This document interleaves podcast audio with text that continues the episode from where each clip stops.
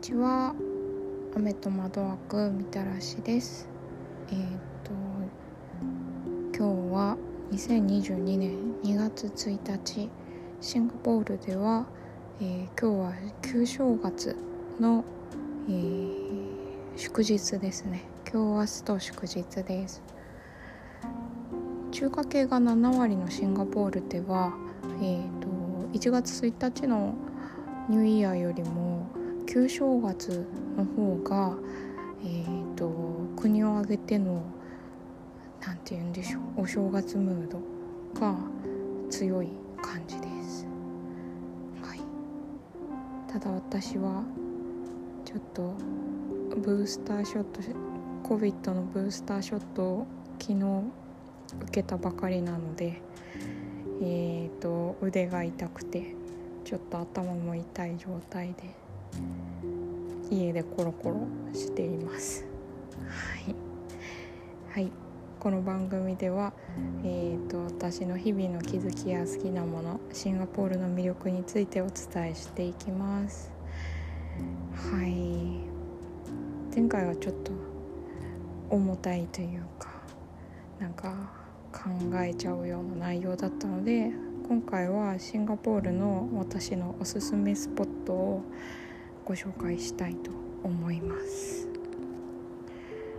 えっ、ー、といくつかシンガポールの好きな場所あるんですけどうーんとりあえずおすすめ3選ということでまず1つ目がえっ、ー、とシンガポールのイーストコーストパークです。イーストコーストパークはえっ、ー、と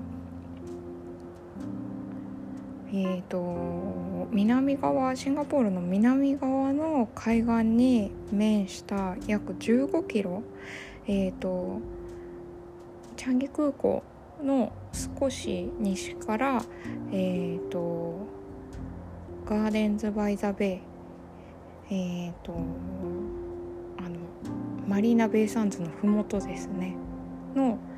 えー、少し東側まで伸びるとても長い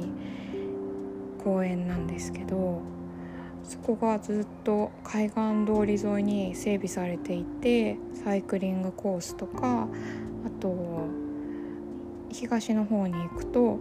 えーと、ロングビーチ、えー、チリクラブの有名なお店だったりとかえー、PS カフェシンガポールでは有名なあのおしゃれなカフェなんですけど。があったりとかあとは、えーと、シンガポールホーカーという屋台街が有名なんですけど、えーと、その屋台街屋台街といっても何て言うんでしょうね。実際まあなんか移動式昔は移動式の屋台だったみたいなんですけど、えーと今はそれが観光ようにこうストールっていうんですけどお店がこう密集していてそこで、まあ、好きなお店で好きなものを買って持ってきて席で食べるみたいな感じになってます。うん、15キロ実際やったことないんですけど結構自転車好きな人とかはえーと、マリーナ・ベイ・サンズの方ガーデンズ・バイ・ザ・ベイの方からチャンギ空港まで自転車で漕いでそれで帰ってきたりとかしてて自転車漕がなくても歩いて散歩するだけですごい涼しくていい感じなんですね。私あのセントラルの方に昔は住んでたんですけどえーと、イーストの方に引っ越してきてすごく海沿いで風が吹いて気持ちがいいんですよね。なんかもしかしてシンガポールってあのすごい暑い国だな赤道直下なのですごい暑い国だなって思ってたんですけど街中とか実際歩くとすごいあのアスファルトの照り返しとか、ま、自動車の交通量も多いので暑いなって歩いてると暑いなって思うんですけどイーストコーストパークを歩くとあの木があの植わっている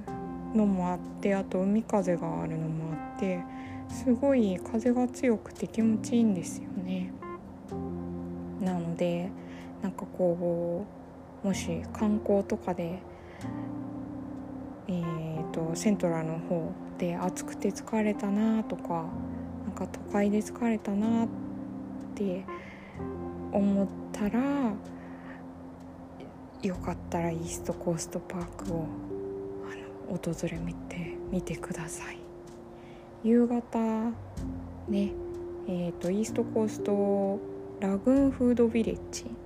ていう屋台街があるんですけどそことかすごい感じが良くてビール飲んでサテーを食べてみたいなやるとすごい楽しいと思います。もこれで5分経っちゃった。6分経っちゃった。ですけど、えーと、2番目が、えーと、ギルマンバラックです。これは、えーと、ビボシティという戦闘車の、えー、入り口ですね。戦闘車島に、えー、と入島するえーと、道の手前にある大きい、うんと、ショッピングモールがあるんですけどそれよりももう少し内陸に行ったところにギルマンバラクというイギリス植民地時代の倉庫ですかねを、えーと、改築して作ったコンテンポラリーアートを展示しているあのうんといくつかの塔があるんですね。でそれを総称してギルマンバラックというんですけどここはなんかあのここも少し、うんと、奥まったところというか、えーと、街のど真ん中っていうわけじゃないので緑が結構多くて、えーと丘になってるんですね。で緑が植わっててえーと、お散歩するのにすごく気持ちよくてで、えーと、配管料も無料なんで2週間に一度かな？もう少し長いかな？あの中の展示物が変わるんですね。で、えーとボランティアガイドとかも夕方になるんですけどやってたりしてここも都会の暑い感じに疲れた時に行くとほっと一息休まる感じですごいいい感じなんです。どれだけ 暑い暑くて照り返しがダメなんだって話なんですけど。今自分で喋っててあ本当にダメなんだなって感じますけど、はい、すごいいい感じなので。あとここのもう一つおすすめがクリミアという、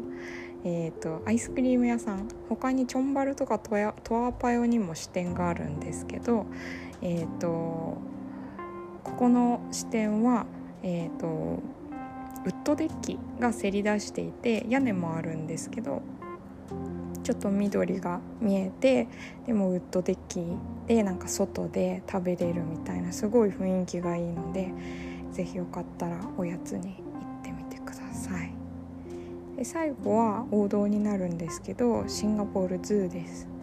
えっ、ー、と私動物園が匂い地雷で結構ダメ小さい頃ダメだったんですけどシンガポールズーはあんまり匂いがしなくってさらにあの展示方法が、